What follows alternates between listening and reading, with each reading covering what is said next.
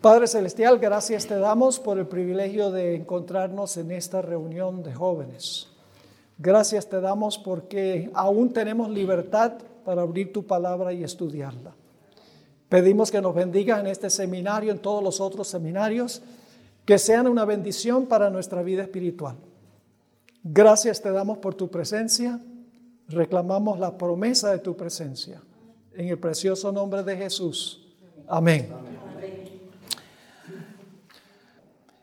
Quiero mencionarles que el año pasado, ah, en la escuela Ancla que tenemos cada año en nuestro ministerio, uh, nos reunimos una semana completa para estudiar determinado tema. Ah, decidí hacer una serie en inglés sobre las parábolas de Jesús. Fueron 52 presentaciones de una hora cada uno estudiando las parábolas y los milagros de Jesús. Y al, preparar el manual, ah, que tiene más o menos unas 420 páginas de material escrito, son lecciones, uh, quedé sorprendido del número de veces que las parábolas de Jesús ah, tienen que ver con eventos finales. Generalmente no pensamos de las parábolas ah, sobre asuntos de eventos finales, pero descubrí que muchas de las parábolas tienen que ver con eventos finales. Así que no solamente Mateo 24 habla de eventos finales, Daniel y Apocalipsis, sino las parábolas mismas. Y hoy vamos a estudiar una parábola como ilustración de eso. Lucas 18 y el versículo 1 al 8. Lucas 18, 1 al 8 se conoce como la parábola del juez injusto, pero no me gusta ese título. En realidad es la parábola de la viuda persistente. me parece cuadra mejor con, ah, con esta historia porque el centro de la historia no es el juez, el centro de la historia es la viuda. Voy a leer la parábola, por favor, imagínense la escena, colóquense ustedes ahí en el escenario. Dice lo siguiente, también le refirió Jesús una parábola sobre la necesidad de orar siempre y no desmayar, diciendo, había en una ciudad un juez que ni temía a Dios ni respetaba a hombre. Había también en aquella ciudad una viuda, la cual venía a él diciendo, hazme justicia de mi adversario. Así que hay un juez, una viuda y un adversario de la viuda. Versículo 4. Y él no quiso por algún tiempo, pero después de esto dijo dentro de sí, aunque ni temo a Dios ni respeto a hombre, sin embargo, porque esta viuda me es molesta, es decir, porque es fastidiosa, le haré justicia, no sea que viniendo de continuo me agote la paciencia. Y dijo el Señor, oíd lo que dijo el juez injusto. ¿Y acaso Dios no hará justicia a sus escogidos, que claman a Él día y noche, se tardará en responderles. Os digo que pronto les hará justicia. Pero cuando venga el Hijo del Hombre, hallará fe en la tierra. Esa es la parábola.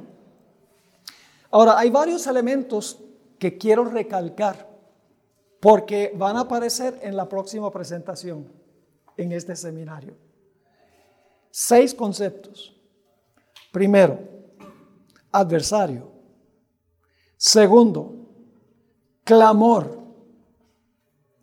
Tercero, un juez. Cuarto, la idea de vengar a la persona que está clamando. Número cinco, una demora en responder el juez. Y finalmente, el hecho de que finalmente se le hace justicia a la persona que está clamando. Esos seis elementos que acabo de mencionar están en Apocalipsis 6, 9 al 11, donde está el cumplimiento final de esta parábola. Es decir, esta parábola tiene que ver con eventos finales. Está muy estrechamente relacionada con el libro de Apocalipsis. Ahora, ¿cuáles son las lecciones que quiso enseñar Jesús con esta parábola? Dos lecciones primordialmente. Vamos ahora a estudiar, a desmenuzar la parábola. El versículo 1 nos dice cuáles son las dos lecciones que Cristo quiso enseñar. Dice, también les refirió Jesús una parábola sobre la necesidad de orar siempre, como dijo el apóstol Pablo, orad sin cesar. Esa es la primera lección. Y la segunda lección es no desmayar, es decir, no rendirse. Orar siempre y no rendirse si no viene la respuesta que queremos inmediatamente. Esas son las lecciones. Ahora vamos a notar algo en cuanto a los personajes que tiene la parábola. En primer lugar tenemos en la parábola un juez. Y voy a leer el versículo 2. Había en una ciudad un juez que ni temía a Dios ni respetaba a hombre. Es decir, este juez era un hombre secular. No tenía un alto sentido de justicia y no estaba interesado en religión. Era un juez, como un juez común y corriente de una nación. Luego tenemos una viuda. Sigue diciendo en el versículo 2, ah, versículo 3, había también en, en aquella ciudad una viuda. Y cuando uno lee la parábola, uno se da cuenta que la viuda estaba completamente destituida de cualquier apoyo humano. No tenía hijos, no tenía casa, no tenía dinero y no tenía amigos. Estaba completamente destituida de todo apoyo. La única esperanza de la viuda radicaba en el juez, que el juez le hiciera justicia. En la parábola también tenemos un adversario de la viuda. En el versículo 3, la viuda viene y le dice al juez, hazme justicia de mi adversario. Ahora, los que han estudiado esta parábola han concluido que lo que sucedió fue que el esposo de esta mujer cuando murió tenía una deuda muy grande con un acreedor. Y cuando él murió, el acreedor para cobrar lo que, lo que el esposo le debía, le quitó toda la viuda y la dejó en la calle. Es decir, la dejó sin nada. ¿Por qué? El adversario tomó todo lo que pertenecía al esposo para pagar la deuda que había contraído el esposo con el adversario. Otro elemento de la parábola es la persistencia y perseverancia de la viuda. Ahora, en el versículo 3, la última parte del versículo, dice, la cual venía a él diciendo, hazme justicia de, mi adversario. Eso no capta completamente eh, la persistencia de la viuda, porque sencillamente dice que venía a él. Pero cuando uno va al versículo 5, el juez dice, sin embargo, porque esta viuda me es molesta, le haré justicia, no sea que viniendo de continuo me agote la paciencia. Es decir, no, no venía, digamos, hoy, entonces pasado mañana venía de nuevo, y el otro mes venía otra vez. No, venía y venía y venía. Era persistente. Es decir, venía rogando y no se rendía en rogarle al juez que le hiciera justicia. También en la parábola hay una demora. Es decir, la viuda clama y clama y clama, viene y viene y viene, pero el juez se demora en responder a lo que ella está pidiendo. Dice en el versículo capítulo 18 ah, y el versículo 4 y 5, y él no quiso por algún tiempo. Es decir, el juez demoró en responder, pero ella no se rindió. Ella seguía viniendo y viniendo al juez. Finalmente, después de la demora, la parábola termina diciendo que el juez le hizo a la viuda justicia. Y le hizo justicia primordialmente no porque amaba a la viuda, sino por quitársela de encima, porque la viuda se le había tornado fastidiosa. Ahora, la pregunta surge, ¿para qué época se aplica especialmente esta parábola? Bueno, no cabe duda que se aplica a toda la época, toda la historia, porque debemos siempre orar y nunca debemos desmayar a través de toda la historia. Pero esta parábola tiene una aplicación especial para aquellos que van a vivir al final de la historia inmediatamente antes de la segunda venida de Jesús. Y la gente pregunta, ¿por qué? ¿Por qué sabemos que se aplica especialmente a ese periodo? Por el contexto. Si ustedes leen el capítulo 17, los últimos versículos, el capítulo anterior, Jesús dijo, como fue en los días de Noé, así será la venida del Hijo del Hombre. Luego dijo, como fue en los días de Lot, así será la venida del Hijo del Hombre. Y luego viene la parábola. Y la parábola termina refiriéndose a la segunda venida, porque la parábola termina diciendo, cuando venga el Hijo del Hombre, hallará fe en la tierra. Es decir, la parábola se encuentra entre dos referencias a la segunda venida. El contexto indica que esto se aplica a la última generación o a la generación final, los que van a estar vivos cuando el Señor Jesucristo venga. Ahora, ¿qué significa la parábola? En la parábola los personajes son simbólicos. Los personajes representan algo más allá de un juez literal, una viuda literal y un adversario de la viuda literal. Las personas, los personajes literales representan algo. Y la pregunta clave es ¿qué representan? Bueno, a veces el Señor Jesucristo no explicaba sus parábolas. Por ejemplo, en Mateo el capítulo 13 tenemos varias parábolas de Jesús que él contó la parábola y nunca la explicó. Por ejemplo, la parábola de la perla de gran precio. Un individuo consiguió una perla muy valiosa, vendió todo lo que tenía para comprar la perla. Jesús cuenta la parábola. Tenemos que ir a otras partes de la Biblia para entender qué quiso enseñar Jesús con la parábola. El tesoro escondido. Un individuo está excavando, consigue un tesoro, ah, vende todo lo que tiene para comprar el campo, para conseguir el tesoro. Contó la parábola, pero no la explicó. Pero esta parábola Jesús la explicó. Sabemos exactamente qué representan los personajes. Versículo 6. Y dijo el Señor, oíd lo que dijo el juez injusto. Esa es una fórmula que significa, ahora les voy a explicar lo que significa la parábola. Y luego viene el versículo 7 y el versículo 8 y estoy leyendo esto de la, de la versión Reina Valera de 1909, porque esta versión es más, más precisa con el original. Ah, dice allí, y Dios. Entonces, ¿a quién representa el juez? El juez representa a Dios, porque dice, y Dios no hará justicia a quienes. Entonces, ¿quién representa a la viuda? a sus escogidos. Dios hace justicia a sus escogidos. ¿Y qué hacen los escogidos? Ah, lo que hizo la viuda. Claman a Él que día y noche, aunque sea longánime acerca de ellos. Es decir, aunque se demora en qué? En responderles, os digo que los defenderá presto. ¿Está claro? Ahora, me gusta la versión nueva traducción viviente en español. Eh, en vez de decir, aunque sea longánime acerca de ellos, dice, seguirá aplazando su respuesta. La versión Nácar Colunga traduce, aun cuando los haga esperar.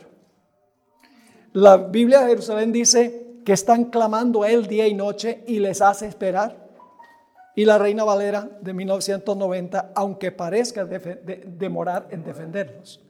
Es decir, va a haber una demora y el pueblo de Dios va a clamar y a clamar.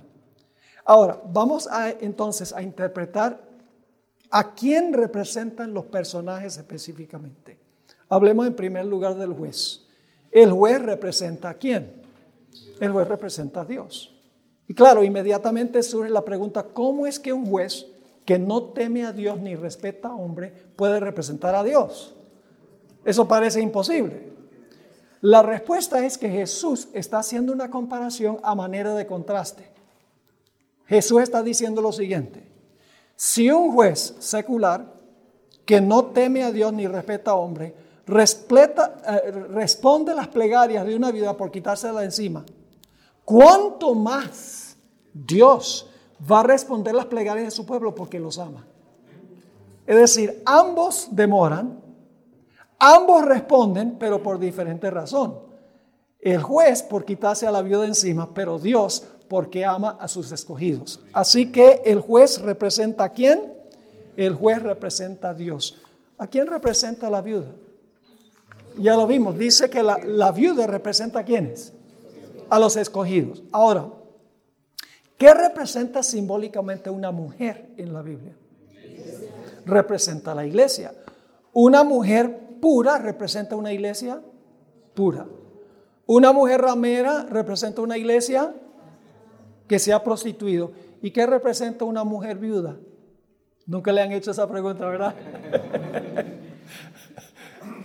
Esta mujer representa a la iglesia, porque una mujer representa a la iglesia, pero es una iglesia que lo ha perdido todo. Es una iglesia que no tiene donde caerse muerta. Es una iglesia que ha sido saqueada. Ahora, la pregunta clave es, ¿cuándo es que la iglesia va a quedar, va a ser oprimida, destituida y lo va a perder todo? En el gran tiempo de angustia final. Ahora, quiero leer de Mateo 24, versículo 15 al 24. Ojalá tuviéramos bastante tiempo, pero no tenemos suficiente tiempo para ampliar todos estos detalles. Pero en Mateo 24, 15 al 24, tenemos algunos detalles muy interesantes, porque Jesús ha dicho que la viuda representa a los escogidos, ¿verdad? Esa palabra es clave, los escogidos. Ahora la pregunta es, ¿cuándo van a vivir los escogidos, según Jesús? Pues vamos a Mateo 24 que nos dice cuándo van a vivir los escogidos. dice en Mateo 24, 15, por tanto cuando veáis en el lugar santo la abominación asoladora de que habló el profeta Daniel, el que le entienda, y no tengo tiempo de ampliar esto, pero si ustedes van a, nuestra, si, si ustedes bajan la aplicación de Secrets Unsealed, ahí van a conseguir un manual que escribí sobre Mateo 24 donde compruebo lo que les voy a decir ahora, la abominación asoladora al final de la historia representa la ley dominical. El Espíritu Profecía tiene dos citas claras sobre ese asunto. Así que dice, por tanto, cuando veáis en el lugar santo la abominación asoladora de que habló Daniel el profeta, entonces los que estén en Judea, ¿qué tienen que hacer cuando ven la abominación? Ah, tienen que huir a los montes. El que esté en la azotea no descienda para tomar algo de su casa. Y el que esté en el campo no vuelva atrás para tomar su capa. Mas hay de las que están encintas y de las que crían en aquellos días. Orad pues que vuestra huida no sea en invierno ni en, en realidad dice sábado. Y luego, ¿qué dice? Cuando se pone la abominación asoladora, la gente va a tener que huir. ¿Y qué va a haber? Porque habrá entonces, ¿qué? Gran tribulación cual no la ha habido desde el principio del mundo hasta ahora, ni la habrá. El peor tiempo de angustia de la historia. Cuando se pone la abominación asoladora, le toca al pueblo de Dios huir y va a haber esta gran tribulación cual no se ha visto ni se verá jamás. Y luego sigue diciendo, y si aquellos días del tiempo de angustia no fuesen acortados, nadie sería salvo. Ahora escuchen esto, más por causa de quienes ¿Cuándo van a vivir los escogidos entonces, según Jesús? Cuando venga la ley dominical, cuando sea necesario huir, cuando haya el tiempo de angustia cual no se ha visto jamás. Esa es la última generación, la generación final.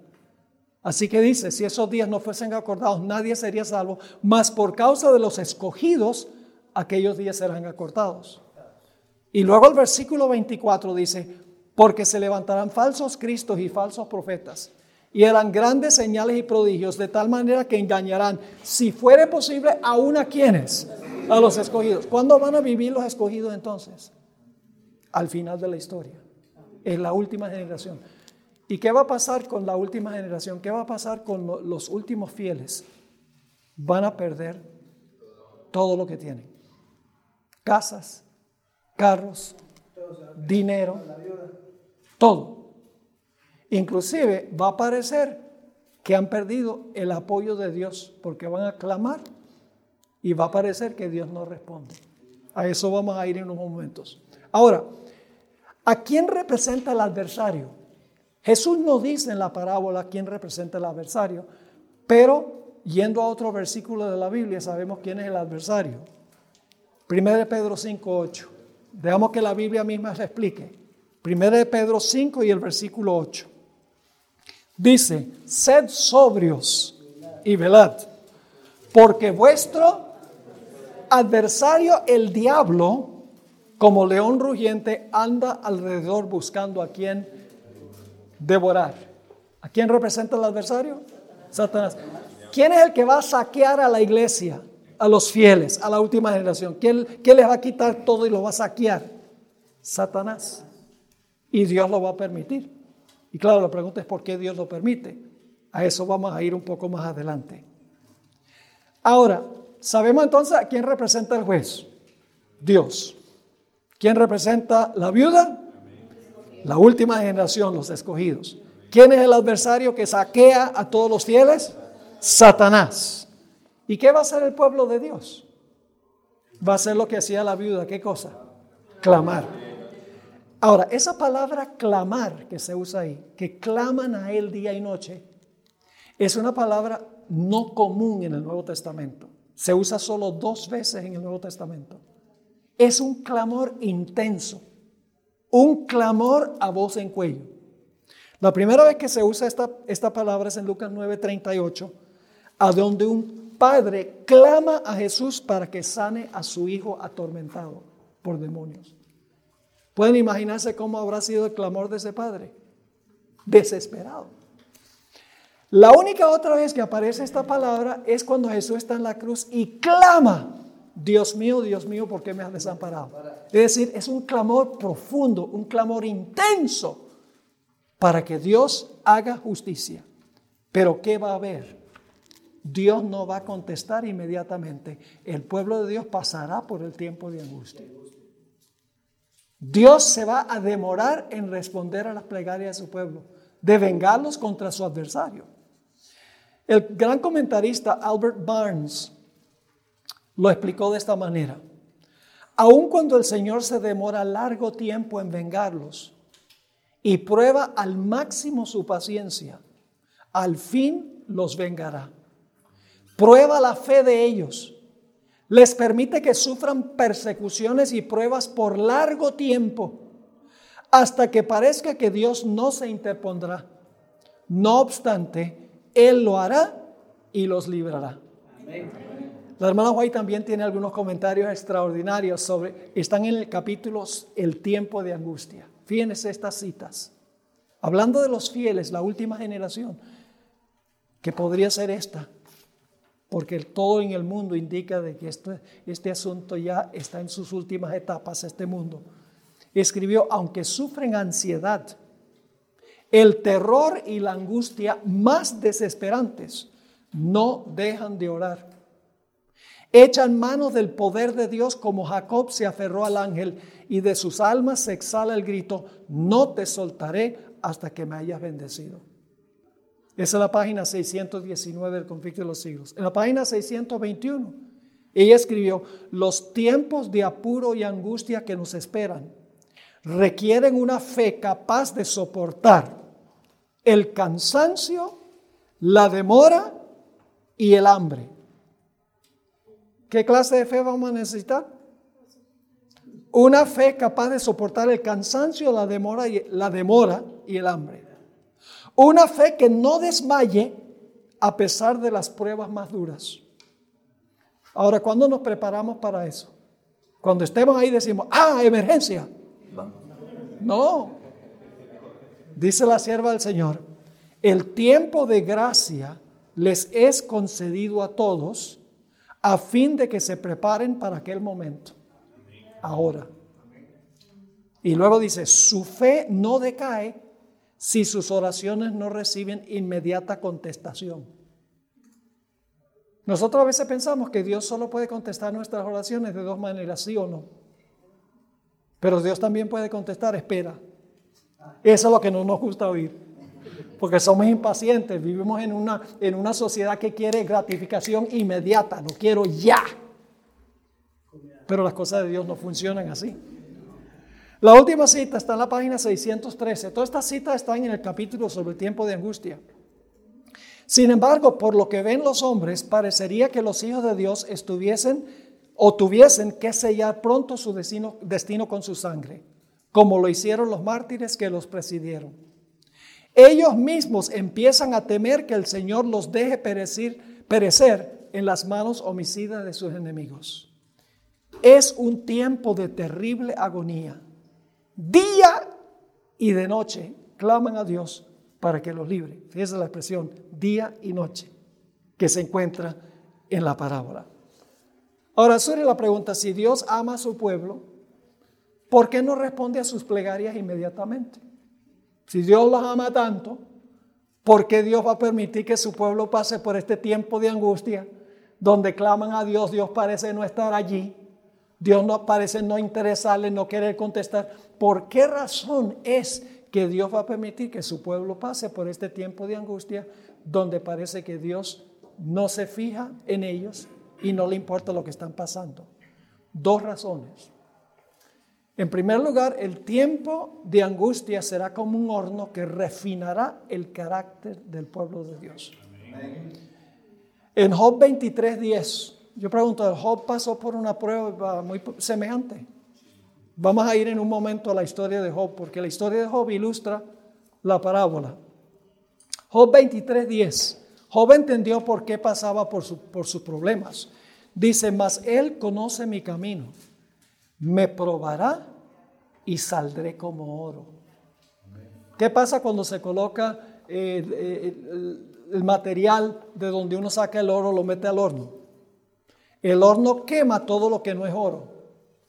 Y en el otro lado del horno sale puro oro. Es decir, el tiempo de angustia es un horno de aflicción que termina de purificar el carácter de los seres humanos. En Isaías 48, 10, Dios dice, he aquí te he purificado, y no como a plata, te he escogido en horno de aflicción. Compara el refinamiento de metales con el horno de aflicción que purifica el carácter del pueblo de Dios. Ah, nuevamente Elena White en el conflicto de los siglos 6-21 usa el ejemplo del horno, ah, de los tres jóvenes en el horno, para explicar por qué va a permitir que su pueblo pase por este, esta experiencia. Dice, su aflicción es grande. Las llamas del horno parecen estar a punto de consumirlos, pero el refinador los sacará como oro purificado por el fuego. El amor de Dios para con sus hijos durante el periodo de su prueba más dura es tan grande y tan tierno como en los días de su mayor prosperidad. Pero necesitan pasar por el horno de fuego. Debe consumirse su mundanalidad. En realidad la palabra que usa la hermana no es mundanalidad. Es una palabra en inglés, earthliness. Y yo voy a inventar una palabra, su terrenalidad. Todo lo que los ata a este mundo todo lo que los vincula con este mundo se va a consumir. Es decir, dice ella, pero necesitan pasar por el horno de fuego, debe consumirse su, todo lo que, los, lo que los vincula con este mundo para que la imagen de Cristo se refleje perfectamente. Así que pasando por ese tiempo de angustia eh, será una gran bendición para el pueblo de Dios. Ahora, si nosotros no pasamos victoriosamente por las pruebas pequeñas, ahora cómo pensamos que vamos a pasar por, la, por esa prueba grande después. A veces nos desanimamos por cosas pequeñas que nos suceden hoy en día. Pues si nos desanimamos por esas cosas pequeñas, la Biblia dice, Jesús dice, el que es fiel en lo poco, en lo mucho será fiel. Y el que es infiel en lo poco, en lo mucho será infiel. Jeremías dijo, si corres con los de a pie y te cansas, ¿cómo vas a correr con los caballos? Y algunos adventistas dicen, ay pastor, a mí no me alcanza para devolver el diezmo. Y yo les digo, yo tengo una fórmula donde siempre te alcanza, dalo primero. Si da primero siempre, siempre alcanza, ¿verdad? Pero esos mismos adventistas dicen, pero cuando lo tenga que entregar todo por Cristo, lo hago en un momento. ¿Qué nos hace pensar que si no le devolvemos el 10% ahora, le vamos a devolver todo después, inclusive la vida? Nuestra fidelidad en las cosas pequeñas ahora determinan si seremos fieles en las pruebas grandes en el futuro. Ahora hay una segunda razón por la cual Dios va a permitir que su pueblo pase por esta gran tribulación. Tiene que ver con Satanás. Satanás acusa a Dios de que, de que, Dios, de que el pueblo de Dios le sirve por interés como mercenarios. Y que Dios no le permite probarlos. Pero si Dios permitiera que Él los probara, ellos abandonarían su alianza para con Dios. Y aquí es que vamos a notar la historia de Job para entender la segunda razón por la cual Dios va a permitir que su pueblo, la última generación, pase por el tiempo de angustia. Porque Satanás dice, tú los bendices, tú los proteges y no me das acceso a ellos. Pero si tú me dieras acceso a ellos, te abandonarían, te blasfemarían a tu rostro. Te recuerdo la historia de Job, ¿verdad? Se, celebra una reunión, bueno, primero se describe el carácter, carácter íntegro de Job, varón recto, temeroso de Dios, apartado del mal, un hombre que hacía el culto familiar con sus hijos, un hombre que usaba sus bienes para beneficiar a los necesitados, dice en el capítulo 13, un hombre piadoso. Y se celebra una reunión en el cielo. Y ahí va Satanás representando el planeta Tierra, porque le había usurpado el puesto a Adán. Y Dios le dice, ¿de dónde vienes? Ah, de rodear la tierra y de andar por ella. Y entonces Dios le dice a Satanás, no, no has visto a mi siervo vive en tu territorio, pero es siervo mío. Varón recto, temeroso de Dios, apartado del mal. Y Satanás le dice a Dios, y, escuchen, están bien, todos los seres celestiales, los representantes de los mundos están allí. Los hijos de Dios son los representantes de los mundos que nunca pegaron. Los ángeles están allí escuchando la conversación. Y Satanás le dice a Dios, pues claro que Job te sirve. ¿Acaso no has, no has puesto un vallado alrededor de él? Bendice todas las obras de sus manos, los prosperas. ¿Quién no te sirve así? Pero si tú permitieras que se le quitara todo, te blasfemaría en tu rostro. Y los seres celestiales, todo el universo está viendo y escuchando a este personaje en el planeta Tierra. Imagínese eso. Ahora, Dios podría haberle, dicho a Satanás, a, los seres celestiales, no le hagan caso, ese es un mentiroso. Pero los seres celestiales hubieran dicho, de verdad que Dios ha puesto un vallado alrededor de Job, lo ha prosperado en todo, lo ha protegido. ¿Quién sabe si tendrá razón? Así que Dios le dice a Satanás, ah, entonces tú dices que Él me sirve por los panes y los peces.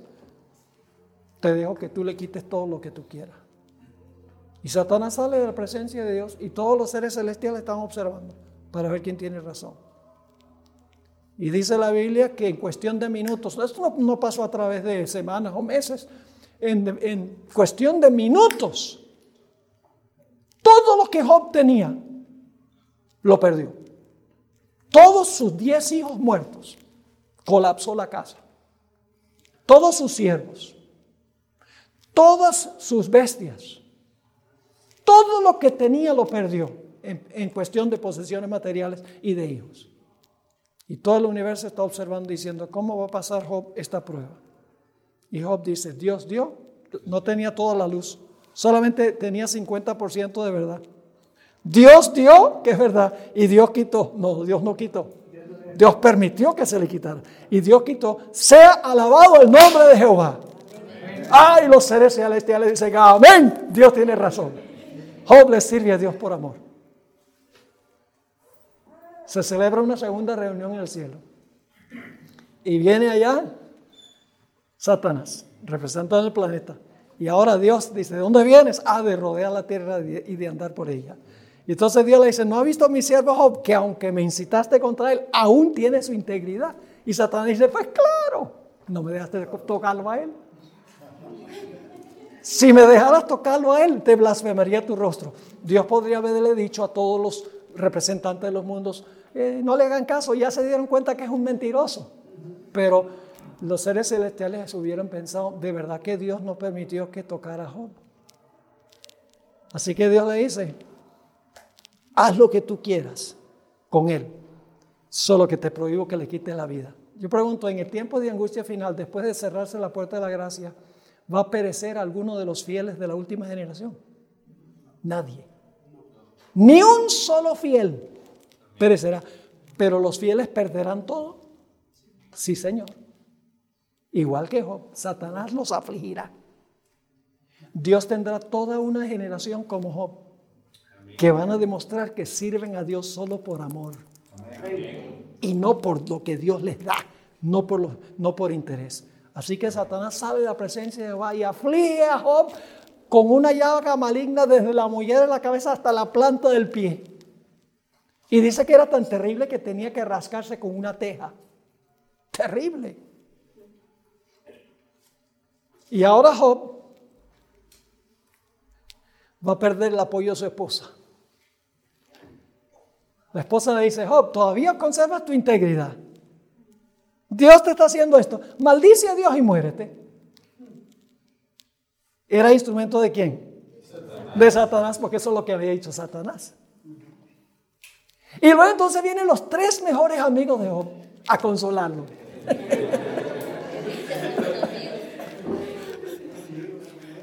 y se convierten en sus acusadores, en sus enemigos. ¿Qué ha perdido Job? Todo. Siervos, hijos, posesiones, esposa, salud, amigos, está solo, abandonado. Pero el peor sufrimiento de Job no fue que había perdido todo lo que tenía en la tierra.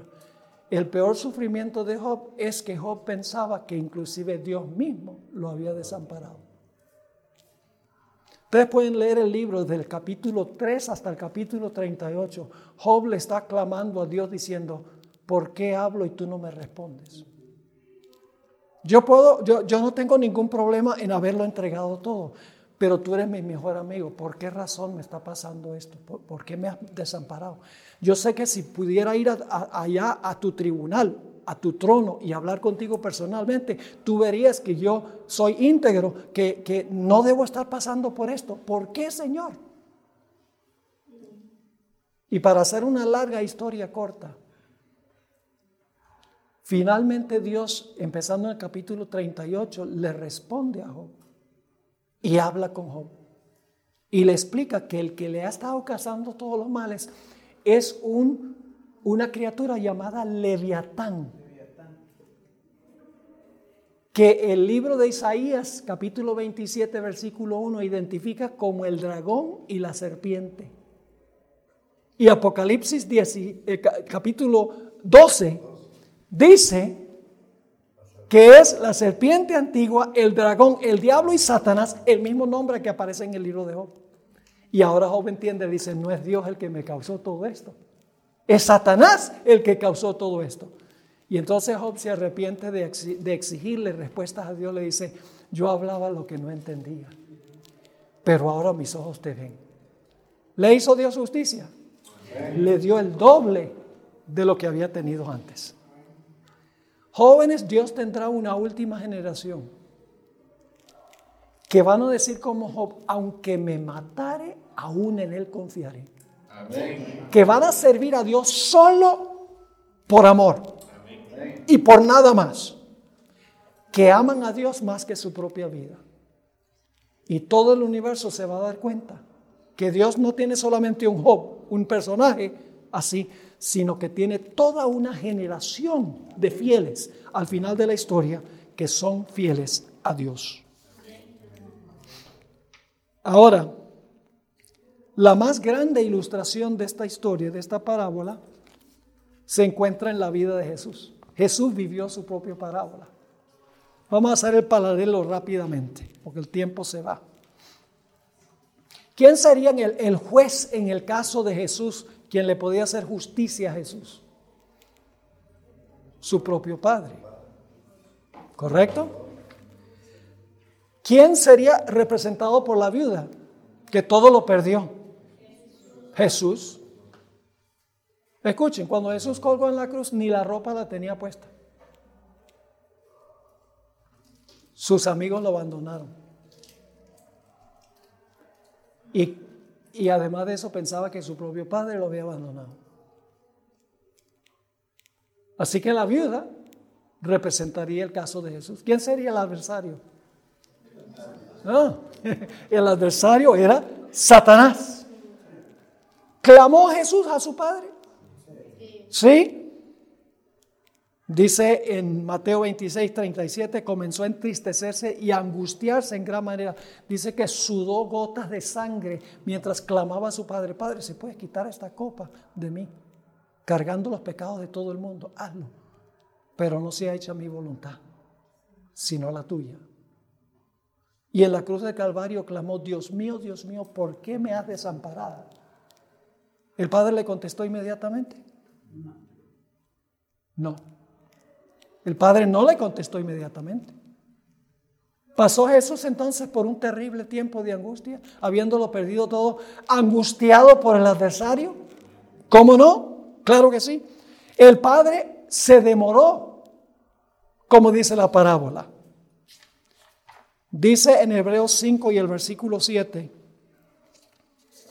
algo muy interesante, dice, y Cristo en los días de su carne, esto está hablando de su sufrimiento en Getsemaní. Generalmente no pensamos del libro de Hebreos como describiendo lo que pasó con Jesús en Getsemaní, pero esta es una descripción de la agonía de Jesús. Dice, y Cristo en los días de su carne, ofreciendo ruegos y súplicas con gran clamor y lágrimas al que le podía librar de la muerte, fue oído a causa de su temor reverente. Ahora, hay un problema ahí. Porque dice que oró al que le podía librar de la muerte y fue oído, pero murió. Cuando Jesús clamó a su Padre, ¿el Padre lo oyó? ¿El Padre oyó la oración de Jesús? Sí. Dice que fue oído, pero aquí dice, oró al que le podía librar de la muerte y fue oído, pero murió. Entonces no lo oyó.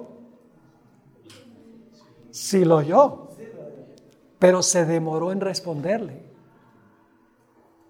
¿Saben por qué Jesús tuvo victoria? ¿Por qué Jesús ganó la victoria? Porque Jesús no dependió de cómo se sentía, sino que dependía de las promesas de su Padre. Nosotros nos guiamos demasiado por la forma como nos sentimos. Si nos sentimos mal, pues ya Dios no está conmigo y nos desanimamos todos. Pero en el caso de Jesús, si Jesús hubiera dependido de sus sentimientos y sus emociones, hubiera fracasado. En el deseado, página 704, la hermana Guay escribió, entre las terribles tinieblas aparentemente abandonado de Dios, Cristo había vaciado las últimas heces de la copa de la desgracia humana. En esas horrorosas horas había confiado en la evidencia que antes recibiera de que era aceptado de su Padre. Conocía el carácter de su Padre. Comprendía su justicia, su misericordia y su gran amor. Por la fe Confió en aquel a quien había sido siempre su placer obedecer. Y mientras sumiso se confiaba a Dios, desapareció la sensación de haber perdido el favor de su Padre. Por la fe, Cristo venció. Ahora, esta cita es muy interesante del Espíritu Profecía. Em, lamentablemente no está en español, es una cita que, aparece en ah, una revista que se publicó por un tiempo para los jóvenes, The Youth Instructor mayo 2, 1901. La mano Guay escribió, aquel que murió por los pecados del mundo debía permanecer en la tumba por el tiempo establecido. Ahora escuchen esto. Estaba como prisionero de la justicia divina. Jesús estaba en el sepulcro como qué?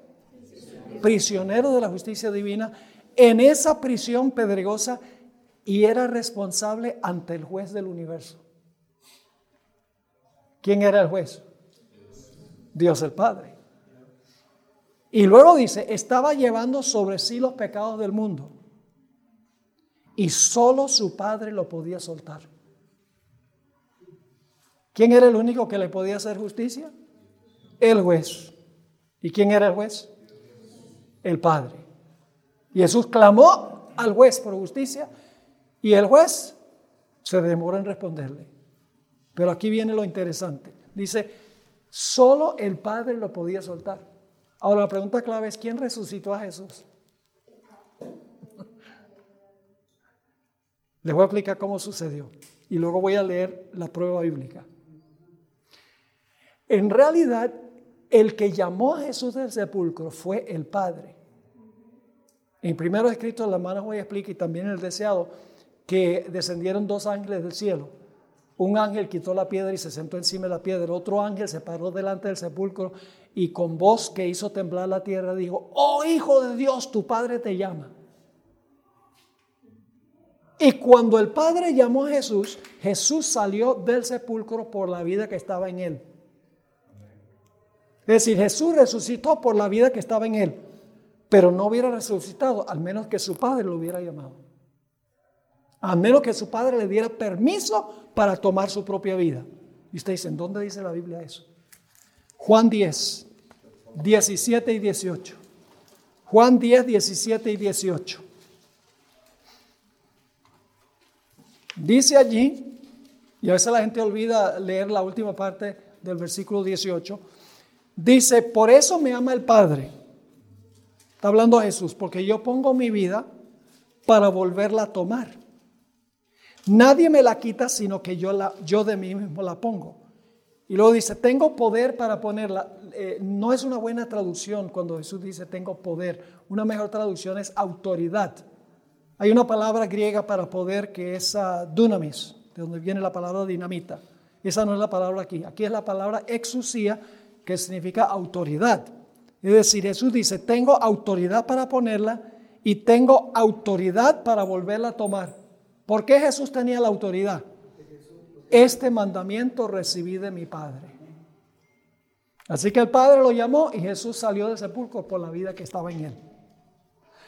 Ahora quiero leer una última cita del Espíritu Profecía. Esta es una cita escalofriante. No está en español, yo la traduje está en la revista adventista del 14 de abril de 1896. Dice ahí que nosotros vamos a pasar por las mismas experiencias por las cuales pasó Jesús. Dice, las fuerzas de las tinieblas, ¿quiénes son las fuerzas de las tinieblas? Satanás y sus ángeles, se unirán con agentes humanos que se han entregado al control de Satanás. Y ahora escuchen esto. Y se revivirán las mismas escenas que ocurrieron cuando Jesús fue juzgado, rechazado y crucificado. ¿Qué va a pasar? Se van a revivir qué? Las mismas escenas de cuando Jesús fue juzgado, rechazado y crucificado. Vamos a pasar por la misma experiencia de él, en otras palabras. Sigue, al entregarse a las influencias satánicas, los hombres se transformarán en demonios. Y aquellos que fueron creados a imagen de Dios los que fueron formados para honrar y glorificar a su Creador se convertirán en habitación de dragones.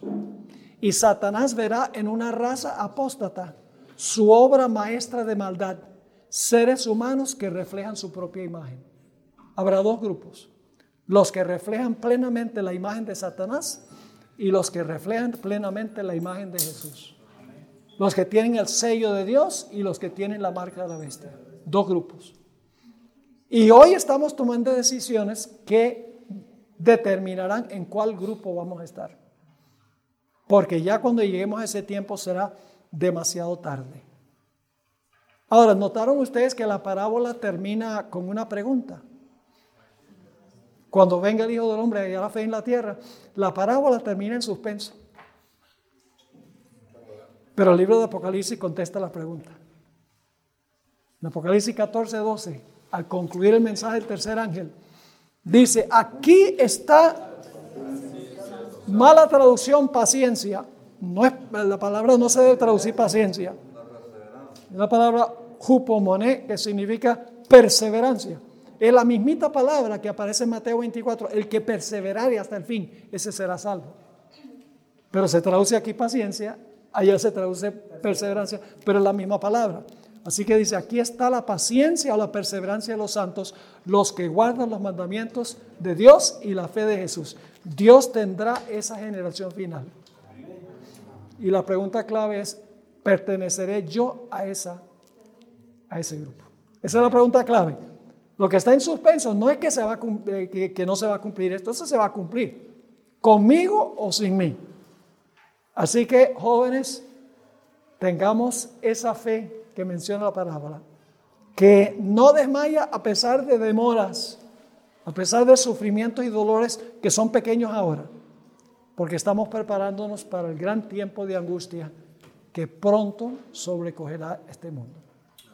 Así que ese es un ejemplo de una de las parábolas que hablan de eventos finales. casi todas las otras parábolas también tienen que ver con eventos finales. Inclusive el de la pesca que vamos a hablar esta mañana de la pesca milagrosa. Eh, esa parábola tiene una dimensión futura. Cuando, cuando los pescadores traen el barco a la playa y empiezan a separar los peces buenos de los peces malos, ese es el juicio. que está transpirando ahora en el cielo. A veces lo que pasa es que nos envolvemos en la rutina de la vida, que, que no son cosas malas, pero nos, nos ocupamos tanto en la rutina de la vida que nos olvidamos lo que realmente es importante, que es nuestra relación con el Señor a través del estudio de la palabra, a través de la oración persistente, a través de la testificación. Esta presentación fue brindada por Audioverse, una página web dedicada a esparcir la palabra de Dios a través de sermones gratuitos y mucho más. Si quisiera saber más de Audioverse o si le gustaría escuchar más sermones, por favor visite www.audioverse.org.